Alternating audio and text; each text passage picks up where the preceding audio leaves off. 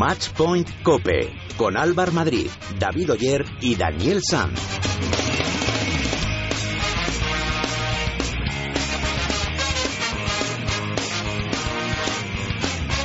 Muy buenas, ¿qué tal? ¿Cómo estáis? Bienvenidos al programa especializado en tenis y en pádel de cope.es. Bienvenidos al cuarto capítulo de Matchpoint Cope. En el programa de hoy vamos a hablar con Mar López y Marcel Granollers tras clasificarse esta semana para la Copa de Maestros. Vamos a escuchar qué sensaciones llevan para el último torneo de la temporada. También vamos a hacer un repaso a los maestros españoles de la historia del tenis, además de la tertulia de cada lunes con nuestros expertos.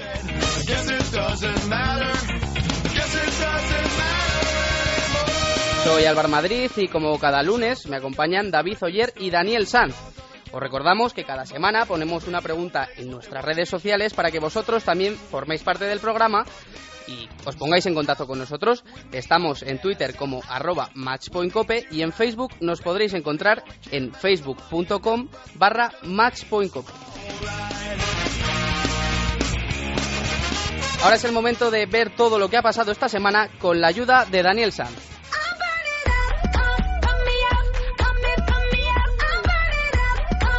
Ya se conocen los grupos del sorteo del Máster de Londres.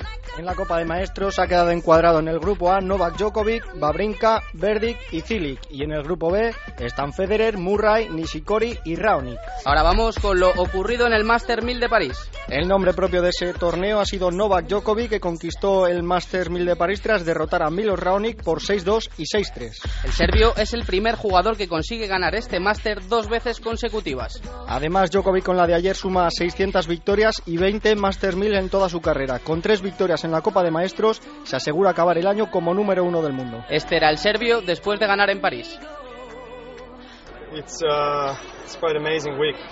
Fue una increíble semana para ser honesto, sin perder un set y ganando un título, rompiendo muchas veces el servicio de un rival que no lo había hecho hasta ahora. Muchas veces en este territorio me he sentido extremadamente bien, aunque sus devoluciones fueran buenas y el intercambio de breakpoints en el primer set también lo fuera. Definitivamente fue el mejor rendimiento de la semana.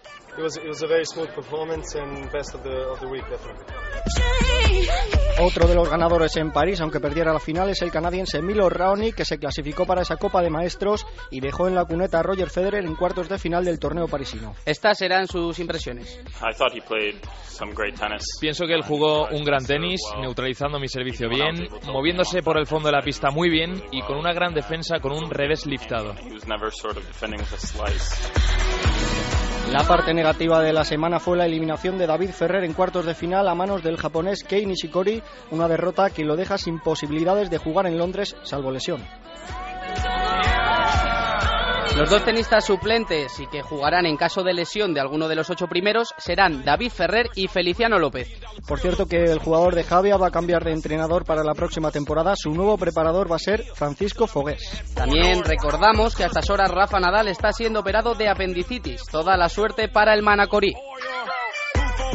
Y cambiamos de modalidad. En dobles en París, la victoria fue para los hermanos Bryan, que se deshicieron de la pareja formada por Makioski y Melser por 7-6, 5-7 y 10-6. Los gemelos consiguen de esta forma su título número 102. Y para cerrar, esta semana no ha habido prueba en del World del Tour ni jornada de la Superdivisión masculina de tenis de mesa.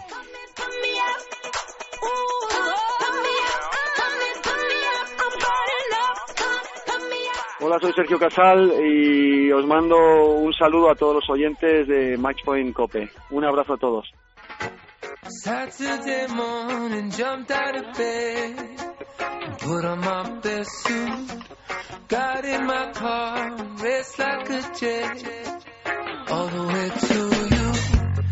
Bueno, pues hoy charlamos con los dos tenistas que más lejos han llegado esta semana en el Master 1000 de París. Cayeron en semifinales contra Matkowski y Melser por 6-2, 6-3, pero se clasificaron para la Copa de Maestros, título que pueden conseguir por segunda vez en su carrera. Marcel Granollers y Marc López, muy buenas. Muy buenas, ¿qué tal? Hola, ¿qué tal? Oye, lo primero, daros la enhorabuena por esta clasificación, ¿eh? Muchas gracias. Todo el mundo os conoce como los Emanems. ¿Qué os parece este apodo? Es un mote que nos lo pusieron, creo que en Oviedo, si no recuerdo mal, en nuestro primer partido de Copa Ace. Y bueno, como bien acorde con nuestros nombres, pues no nos parece mal, es bastante es divertido. Oye, os vamos a poner un sonidito, a ver si os suena, escuchar. Primera bola de partido, primera bola de campeonato. Este que se escapa. segundo puesto, pero con problemas. Vamos. hay que recuperarla. Qué buena. A ver ese tiro. Aguanta, aguanta. Y ahí. Qué Punto, juego, set, partido y título de maestro para Marcel Ganoyer y para Mar López. Oye, ¿qué os pasa por la cabeza al escuchar esto? No, no, aparte es que me acuerdo de cada golpe, o sea, sé, sé que fallé el primer saque, saqué el segundo, me restaron, tiré derecha paralela, volearon cruzado, llegué de cortado, tocó beta, me la volvieron a tirar a mí, tiré de derecha al Bopana, Bopana le voleó a Marcel, Marcel tiró de revés y Bupati falló la volea. O sea, imagínate si me acuerdo. Marcel, ¿tú? Sí, igual, igual. Ahora estaba escuchando la retransmisión del punto y me estaba, estaba imaginando y visualizando el punto entero, como decía Mar, ¿no? Son, son momentos que, que siempre se, se nos van a nos van a quedar y no nos vamos a olvidar. ¿Se pone la piel de gallina escuchando esto no? Sí, claro, recordar estos momentos, cómo no. La verdad es que es un momento increíble para, para nosotros y, bueno, han pasado ya dos años, pero bueno, es como si lo recuerdo como, como si fuese ayer. Oye, y después de, de dos años, ¿cuál es el objetivo? ¿Repetir título o disfrutar del torneo? Bueno, yo creo que, que es un poco ir con la mentalidad que, que fuimos el primer año y que fuimos el año pasado, ¿no? Esto para nosotros es un, un premio a, una gran temporada, ¿no? Porque eh, las ocho parejas que damos aquí es, es eh, el fruto a, que hemos nueve meses muy buenos, muy regulares y, y yo creo que tenemos que ir ahí porque nunca sabes, ¿no? Cuándo va a ser el último o, si vas a, a, poder tener la suerte de volver a, estar ahí, así que quedamos con la con la ilusión de, disfrutar cada partido, el primero, el segundo, el tercero y ojalá después del tercero pues nos podamos clasificar a, semifinales. Creo que es el objetivo, intentar pasar de grupo. Aparte de los Bryan, que lógicamente son los rivales a batir, ¿con qué otras parejas podéis decir, ostras, cuidado con estos que, que la pueden liar? Bueno, pues yo creo que con todos los que hay, la verdad es que somos las ocho mejores parejas de este año y todos somos parejas importantes. La verdad es que hay nombres pues muy importantes como Néstor y Monchi que también son una pareja muy importante y ya llevan muchos años jugando muy bien. También está Pella Suárez, que ya llevan también eh, dos años muy buenos y que y que no se nos da muy bien a nosotros. Y, bueno es que bueno hay Cubo Lince que ha ganado Australia. O sea hay muchas parejas son muy competitivas y y está todo muy igualado la verdad o sea ya se demostró pues los dos últimos años en el máster que hemos ganado dos parejas españolas que era nuestra primera vez que jugábamos o sea que puede pasar de todo y cualquier pareja pues puede ganar el título la verdad es que los Bryans pues son como siempre los favoritos pero bueno, todos los demás yo creo que estamos muy muy cerquita cada uno del otro y bueno, y será será una competición muy muy disputada. Oye, qué bien suena esto de somos las ocho mejores parejas, ¿no? Bueno, eh, de este año, ¿eh? De este año, de este año, claro, claro. Más que nada por ranking, porque se ha demostrado por regularidad que, que somos las ocho mejores que hemos jugado pues en todo el año. Pero bueno, eh, hay muchas parejas que no están, que también son muy importantes, evidentemente, claro. Oye, el único español que ha ganado dos veces la Copa de Maestros es Manuel Orante, solo hay uno que lo haya conseguido. ¿Es una motivación extra para vosotros intentar conseguirlo, intentar entrar en ese selecto club? Ojalá no lo podamos conseguir, pero lo que, lo que creo es que, nuestro objetivo es, es intentar hacer el, el, el, mejor torneo posible que, podamos, ¿no? Yo creo que, ese récord, pues, mira, ni lo sabíamos, ni, ni, ni, ni, lo pensamos, ¿no? Una vez vayamos ahí, es lo que he dicho, hay que disfrutar de cada partido y, y, ojalá, pues, pues después de los, de los, del tercer partido podamos haber clasificado del grupo. Leí hace unos días en Tennis Topic que os volvisteis a enamorar como pareja profesional tras la final de Roland Garros. ¿Por qué es esto? Bueno, esto lo dijo el entrenador de Marcel. Esto se lo tendrías que preguntar a él, pero bueno. Eh, yo creo que nuestra relación es como una pareja, tiene altibajos y no nos, no nos volvemos a enamorar. La verdad es que por mi parte el amor siempre ha estado ahí, o sea, no llevo mucho tiempo enamorado de Marcel. Entonces, no, lo que sí que es cierto es que el hacer una la primera final de Grand Slam de los dos, pues es algo muy importante y es una felicidad muy grande para los dos. Entonces, quieras o no, pues compartir algo tan importante pues junto a, un buen amigo como, como es el Marcel, pues es algo que, que siempre recordarás y, bueno, tenemos la espinilla de, de, que no hemos podido ganar no pudimos ganar en Roland Garros ni en US Open, pero bueno, la verdad es que la experiencia de llegar a una final de Grand Slam, jugar en la Philippe Chatrier y todo lo que conlleva pues de vivir esta experiencia pues es algo muy bonito y yo creo que a los dos nos ha ayudado pues de cara a encarar todo lo que quedó de año y bueno y los resultados así se han visto que desde desde que hicimos la final esta de de Roland Garros pues pues todo ha ido mucho mejor y, hemos jugado a un gran nivel. ¿Qué balance hacéis de la temporada? Bueno, yo creo que, el balance es muy positivo, ¿no? Eh, estar en el máster siempre indica que, has hecho un, gran año y como ha dicho Marc, este año hemos podido vivir experiencias muy muy muy bonitas que no, no habíamos vivido, como, como jugar dos finales de, de Grand Slam, que aunque no hayamos podido ganar, pero pero vivirlo ha sido ha sido increíble, ¿no? Y entonces eh, a partir de, ahí, de París, como ha dicho Marc, hemos jugado muy bien, hemos hecho semis también en, en Shanghái, que tuvimos ahí cerquita poder clasificar. Eh, aquí el último torneo del año que en París también hemos, vuelto a jugar muy bien y conseguir otras semifinales muy buenas, así que, que yo creo que, que, hasta el día de hoy está siendo un, año muy bueno. Oye, en el sonido que os hemos puesto al principio de vuestra victoria en 2012, las cosas que son eh, en la vida estaba una voz femenina comentando ese partido en Teledeporte, no sé si os suena, era Gala León. ¿Cómo... ¿Era Gala León? Yo creía que era Vivi Ruano, mira. No, era Gala la que estaba comentando vuestro partido. mira, ni lo sabía. Gracias por decirlo. ¿Cómo, ¿Cómo es vuestra relación con ella? ¿Habéis hablado? ¿Os ha, ¿Os ha dicho si vais a ser la pareja que quiere utilizar? No, la verdad es que no hemos hablado de, de, nada de esto, ni del equipo, ni de si contaría con nosotros. Eh, tuvimos una reunión como todo el mundo sabe en Valencia y, y poco más. La verdad es que hablamos, dimos nuestro punto de vista cada uno, pues tanto ella como, como todos los jugadores y, nada más. No se habló ni de quién jugaría el doble ni nada. O sea, fue una conversación eh, normal que hablamos, dialogamos y, y poco más. Si tuvierais que decir un titular de esa reunión, ¿cuál sería? Toma de contacto. Toma de contacto. Sí, claro, porque yo no había hablado con ella, yo no la conocía casi, yo solo la conocí en Sao Paulo y ahí pues pude hablar, pudimos hablar un poco más con ella y conocerla un poquito más. Bueno, vamos a dejar el tema Gala León aparte y os voy a hacer una un poquito personal. ¿Con qué os motiváis antes de los partidos? ¿Tenéis alguna canción especial, algún ritual? Bueno, cada uno, cada uno tiene sus, sus eh, rituales o cosas que hace antes del partido, pero son bastante parecidas, porque, porque al final es, es bueno, en mi caso es, ponernos las raquetas, tener todo el material eh, a punto, charlamos un poquito del, del partido a ver cómo, cómo encaramos a, los rivales y tal, y, y, poco más, a ir a calentar antes de entrar a la pista. Yo en mi caso no me pongo música, así que eso es todo lo que hago.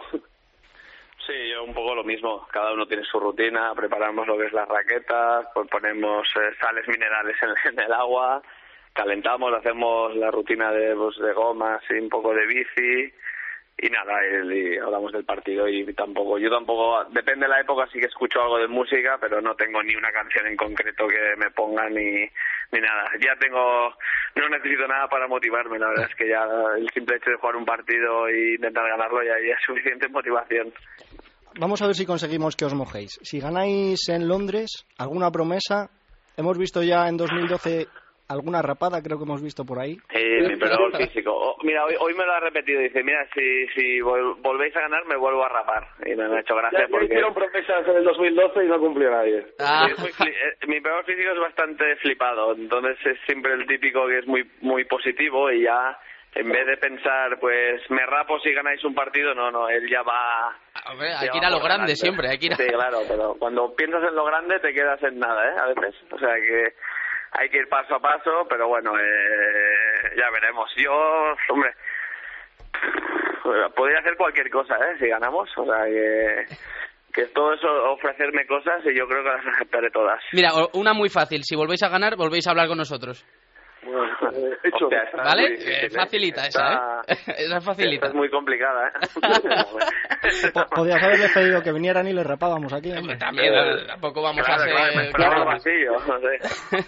bueno, para cerrar, todas las semanas hacemos una pregunta que nos, que nos contestan los oyentes y también nos gusta preguntarlo a los protagonistas que tenemos con nosotros. Y la de, este, la de esta semana es si Federer llegará a ser número uno otra vez en algún momento de, de su carrera. ¿Qué opináis? A ver, empieza tú, Marci.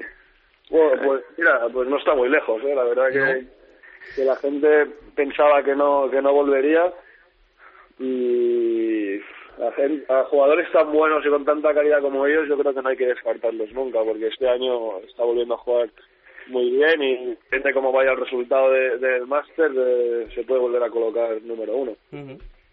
Que Bueno, un poco igual, sí, sí, la verdad es que está muy cerca y, bueno, yo mm, pienso más en, yo creo que la pregunta más buena es si creemos que si volverá a ganar otro Grand Slam, porque lleva 17 y, y, bueno, yo creo que ese, ese, yo creo que es el, su objetivo, vaya. Eh, evidentemente que ser número uno supongo que también le hace feliz, pero al final lo que le marcará más es pues ir ganando más Grand Slams para para, para, para, bueno para seguir siendo el mejor de la historia y poner las cosas más difíciles a los que vienen por detrás pero bueno Federer puede conseguir cualquier cosa eh, está claro que es el, de momento el mejor de la historia y bueno sí, puede conseguir ser número uno y ganar más Grand Slams o sea que es capaz de todo El, el suizo está fuerte, pero los españoles también, ¿eh? porque vosotros estáis ahí en la Copa de Maestros. En el ranking tenemos entre los 17 y 18 primeros tenemos a 5. Bueno, estáis que lo rompéis. Sí, está, está el Feli, Feli que está 14, Bautista 15, bueno, Almagro ha estado lesionado, pero es alguien que también estaba por ahí cerca, o sea que tenis español ya lleva muchos años eh, estando arriba y se demuestra pues año tras año. La verdad es que tenemos a David Ferrer, que ha sido una lástima que no se haya clasificado, porque lo tuvo muy cerquita y, y bueno, creo que vendrá hacia, hacia Londres de, de Alternate y, y bueno, y ojalá pueda entrar no, no es bonito que alguien se lesione, pero en este caso espero que alguien se lesione. Eh, así sin, puede... sin desear ningún mal a nadie, ¿no? Bueno, no, en este caso sí que se lo deseo, ¿eh? Pero que sea una lesión pequeña, pero yo creo que Ferrus es, se merecía estar en el máster, eh, se ha quedado por muy poco fuera, yo creo que fue un poco el partido que perdió con Nishikori fue un poco injusto y, y bueno, y también pasó lo que nunca había pasado, que eh, Raonic le gane a Federer cuando nunca lo había ganado y justamente ese partido lo gana. Casualidades. Bueno, es el tenis y el deporte, o sea que, que bueno, a ver, a ver, a ver qué, a ver qué pasa por ahí. Muy bien, pues Marcel, Marc, muchísimas gracias por estar con nosotros y os deseamos toda la suerte del mundo para esa Copa de Maestros y a ver si podéis estar con nosotros como habéis prometido. Muy bien, muchas gracias, ojalá que sí. Un abrazo Ojalá muy sí, lo fuerte. intentaremos al máximo. Chao, adiós. Un abrazo, adiós, adiós. adiós.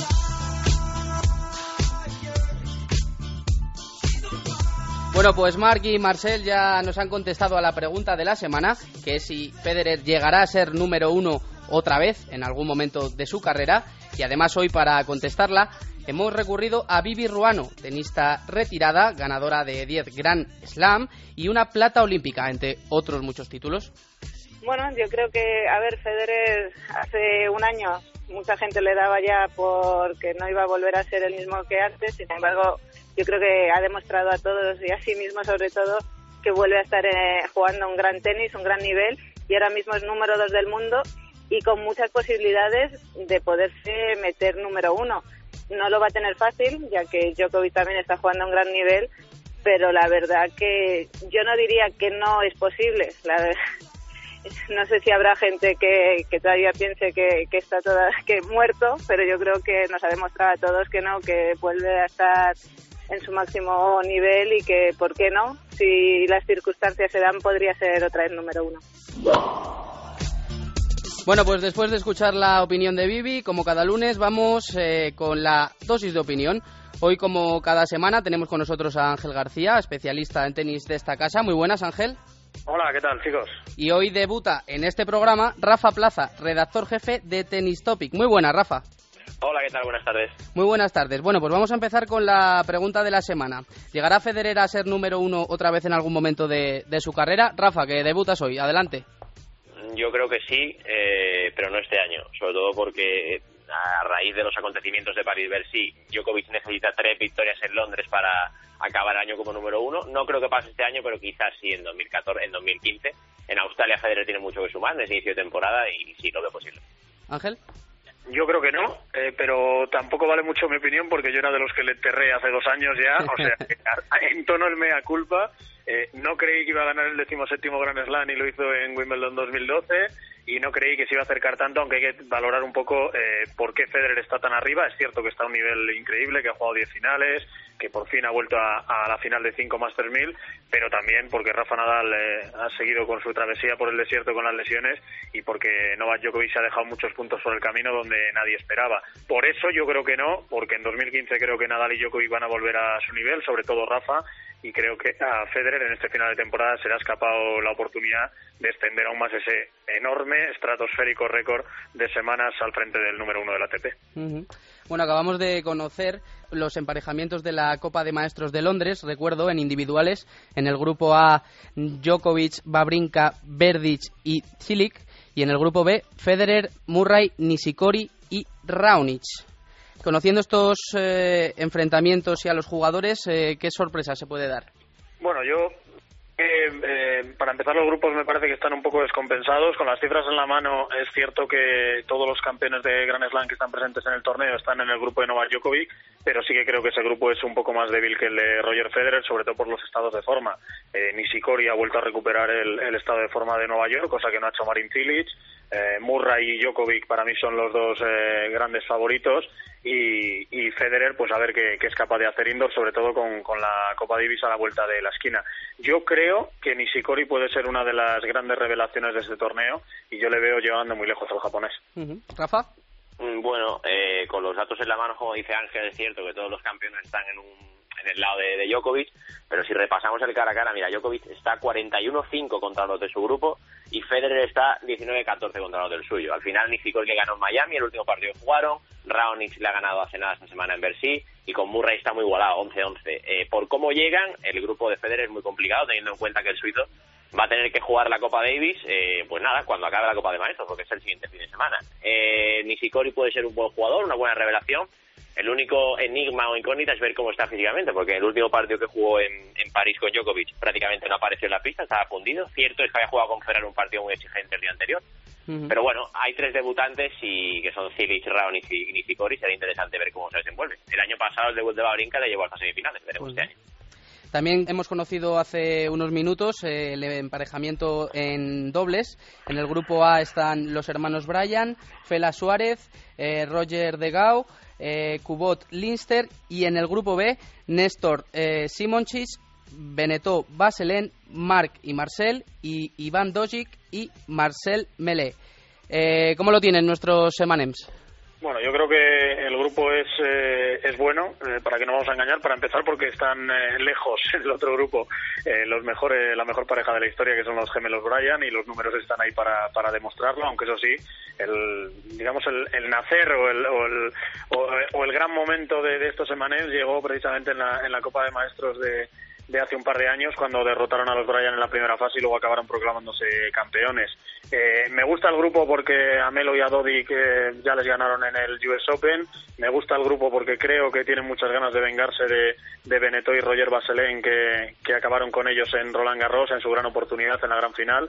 Y, y yo creo que tienen una buena oportunidad de llegar lejos. Hay que ver cómo se adaptan a la pista, esa pista que tantas alegrías les dio, como digo, hace un par de años. Y, y bueno, nuestros únicos representantes esperemos que lleguemos que lleguen lo suficientemente lejos para, para poder hablar algo de español en esta Copa de Maestros la, mejor noticia para ellos es que los Bryan están en el otro grupo, que Roger Tecao, que vienen jugando muy bien este final de temporada, está en otro grupo.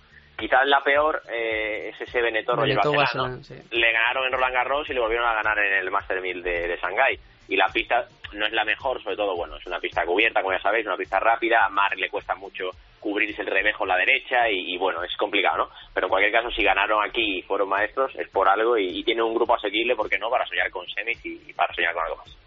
Muy bien. Eh, ahora vamos a repasar un poquito el Master 1000 de París que finalizó ayer. ¿Con qué os quedáis? ¿Qué impresiones tenéis? Pues yo, sinceramente, con, con Novak Djokovic porque me sorprendió, porque esperaba que a la vuelta de la paternidad, él mismo dijo que, que su número uno era, era su hijo recién nacido, que el tenis había estado muy alejado de su cabeza en las últimas semanas, en los últimos días, y demostró una autoridad total para llevarse el título. Eh, esperaba más de Roger Federer, de hecho para mí era el gran favorito, y bueno, esa recuperación un poco de, de Kei Nishikori, esa confirmación de que Milo Raonic eh, seguramente sea el joven más preparado para en 2015 de verdad asaltar el, el trono de los grandes y por mi parte la decepción de ver a David Ferrer quedarse fuera de, de la Copa de Maestros. Yo estoy seguro que él contaba con llegar a cuartos y, y, en ese caso meterse porque creía que Roger Federer iba a ganar a Milo Raonic en el momento que, que, eso no se produjo le trastocó un poco los planes, tuvo el partido muy muy de cara con Kei Nishikori y al final se le escapó, mm. así que gran decepción la de la de David Ferrer y para mí gran sorpresa el extraordinario rendimiento una vez más de Novak Djokovic. Uh -huh. yo, yo, siento repetirme con lo que dice Ángel, pero lo de Djokovic, de verdad, viendo cómo ha digerido en el pasado eh, los acontecimientos de su vida, cómo le costó digerir la boda y Wimbledon durante el verano y cómo llegó mal a esa gira estadounidense y al US Open, eh, esperaba que en su primer torneo después de ser padre le costase, ¿no? Al final él no viajó aquí con su mujer ni con su hijo, estaban en casa, él estaba solo y no encontró distracción. Cierto es que no ha tenido un partido eh, complicado, aunque quizás el primer set con Murray fue difícil, pero tiene mucho mérito que haya conseguido abstraerse de esa parte tan importante, de esos acontecimientos que han pasado en su vida, haya conseguido lo que nadie en la historia, que es eh, revalidar el título en Bercy. Luego, por otra parte, el partido de Milos Raonic con Federer, que yo también estoy seguro de que David esperaba que Federer le ganase, sobre claro. todo porque si vemos el precedente de Wimbledon este año, las semifinales le anuló desde el primer momento y Raonic que jugó un partido absolutamente perfecto, todo lo contrario quizás que, que en la final, son estilos distintos de juego el de Djokovic y el de Federer, pero con Federer jugó perfecto, no solo sacando, sino aguantándole en el fondo de la pista, siendo muy inteligente, variando los portados y demostrando que quizás haya jugador ahí para rato, que no es solo un saque y que el futuro debería ser suyo y de unos cuantos más jugadores que vienen por detrás. Uh -huh. Bueno, pues Ángel García, Rafa Plaza, seguimos en contacto. Muchas gracias por acompañarnos en este cuarto capítulo de Matchpoint Cope y que ha sido un placer charlar con vosotros. Un abrazo, un compañeros. Hasta luego, un abrazo.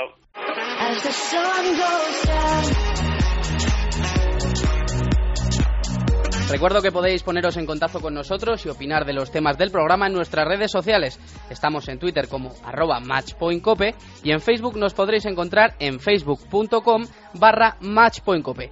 David, ¿qué nos cuentan los oyentes esta semana? Ya sabéis que esta semana preguntamos si creéis que Roger Federer va a volver a ser número uno del mundo en algún momento de su carrera. Nos dice Luis que no, porque Djokovic y Nadal, por ejemplo, son mucho más regulares que el suizo. Ángel opina que Federer, con 50 años, seguirá siendo el tenista con más calidad del mundo y que siempre hay que contar con él. Manoli, sin embargo, piensa que el tiempo de Roger ya pasó, que la calidad la seguirá teniendo, eso sí, pero que sin físico no se puede ser número uno mundial. Fuera de la pregunta de la la gente está triste porque Ferrer no se haya clasificado para el torneo de maestros y porque Marcel Granollers y Mar López se han quedado en semifinales del Master 1000 de París. Por ejemplo, Jorge dice que lo único que le ha faltado a Ferrer en su carrera ha sido más fortaleza mental. Natalia nos dice que es una pena la eliminación de Granollers y Mar López, que tenían la final a un pasito. Y Carlos dice que está deseando que llegue ya el torneo de maestros de Londres para disfrutar del mejor tenis del mundo. Bueno, pues seguid atentos al Twitter a lo largo de la semana porque colgaremos la pregunta para el programa del próximo lunes. Hola, soy Cecilia Reiter y quería dejarles un saludo muy grande a todo el equipo y a los oyentes de Matchpoint Cope.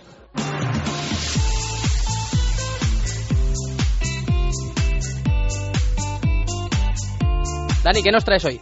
Bueno, pues como ya hemos comentado, Marcel Granollers y Marc López, nuestros entrevistados de hoy, estarán en esa Copa de Maestros de Londres. No estará finalmente, salvo lesión, David Ferrer. Este es uno de los torneos más prestigiosos en el mundo del tenis y hoy voy a rendir un pequeño homenaje a los españoles que lo han ganado.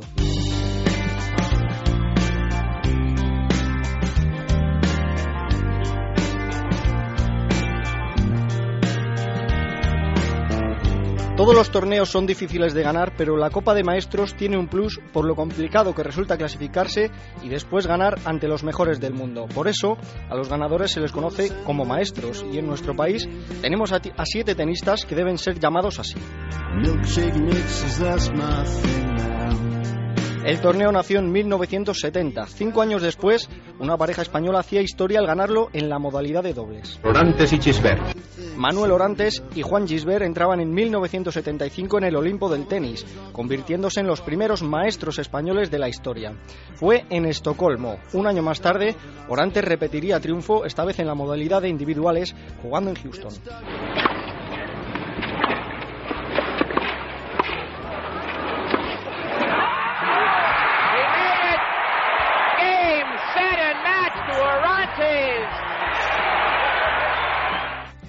Venció en la final al polaco Fibat en 5 sets, 5-7, 6-2, 0-6, 7-6 y 6-1. El triunfo de Orantes ha sido claro, aunque no exento de lucha y trabajo. Orantes tuvo que remontar un partido complicado, pero consiguió llevarse el título y convertirse en uno de los cuatro tenistas que en toda la historia han conseguido ser maestros en individuales y en dobles. Orantes sliding the ball. ¿Solo lo han conseguido cuatro tenistas? Y fíjate qué cuatro tenistas. Stan Smith, Stefan Edberg, John McEnroe y Manuel Orantes. Casi nada.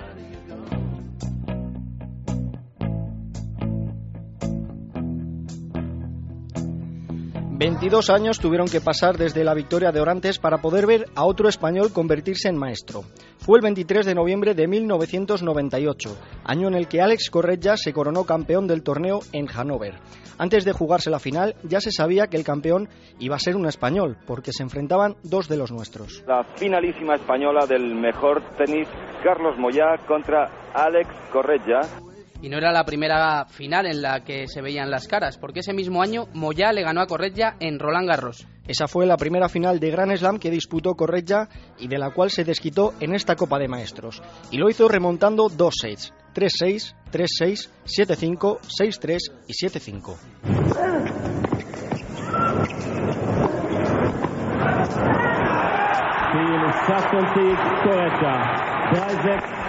3-6, 3-6, 7-5, 6-3, 7-5. Correia nunca llegó a ganar un Grand Slam, por lo que esta victoria en la Copa de Maestros fue la más importante de su carrera. Así lo expresó justo después de ganar el título. Tengo que admitir que esta ha sido la mayor victoria de mi carrera. He estado dos sets abajo y además contra Carlos, que me había ganado este año ya una final. He estado abajo totalmente, pero he sabido reponerme. Ha sido simplemente fantástico.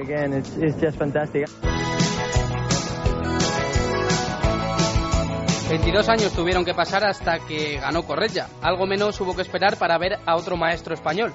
14 años concretamente y para sumar no uno, sino dos de los nuestros a la lista de maestros. Fue en 2012, ya en Londres. A ver ese tiro. Aguanta, Marcel. aguanta. Y ahí, Vamos.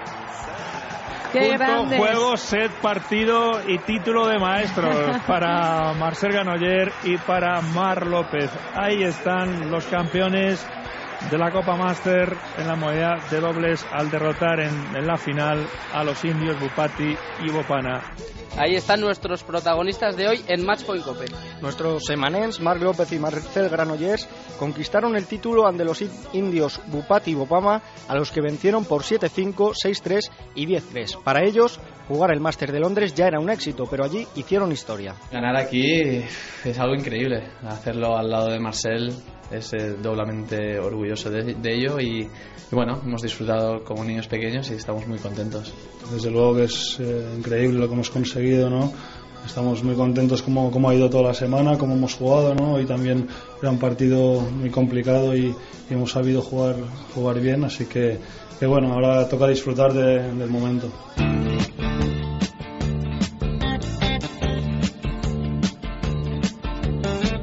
Si en 2012 añadimos a dos de los nuestros a la lista de maestros, un año después, en 2013, añadimos a otros dos, Fernando Verdasco y David Marrero.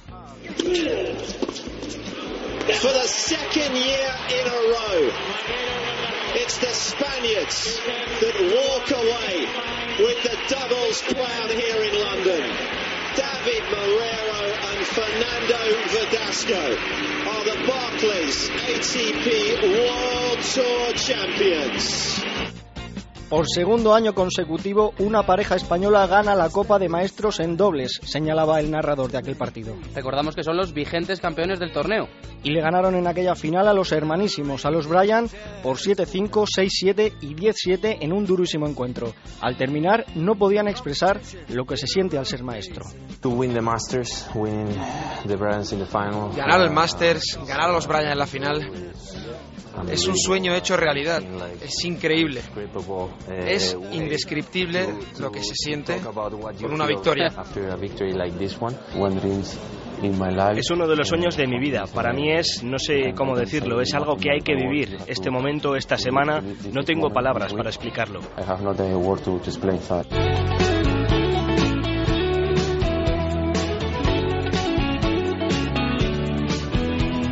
Siete españoles en total son maestros.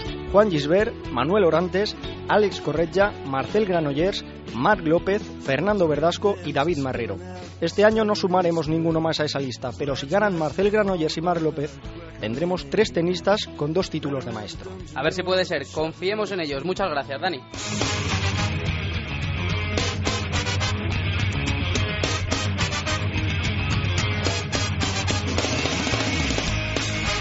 David, antes de irnos, ¿qué tenemos para la próxima semana? Esta semana no hay torneo de tenis, así que los ocho tenistas clasificados para el torneo de maestros de Londres van a tener tiempo para prepararse y concentrarse hasta el día 9 de noviembre, que empieza la cita londinense. En el cuadro individual no tendremos representación española, pero en dobles sí lucharán por volver a ser maestros Marcel Granollers y Marc López. Los amantes del padre estarán de enhorabuena porque hoy empieza el World del Tour de Valencia. Estaremos muy atentos a lo largo de la semana de lo que ocurra allí. Y el fin de semana que viene, nueva jornada de la Superdivisión masculina de tenis de mesa. Muchas gracias, David. Pues hasta aquí ha llegado este cuarto capítulo de Match Point Cope. Muchas gracias por estar ahí. En la técnica ha estado Víctor Catalina. Volvemos el próximo lunes. Que disfruten de la semana.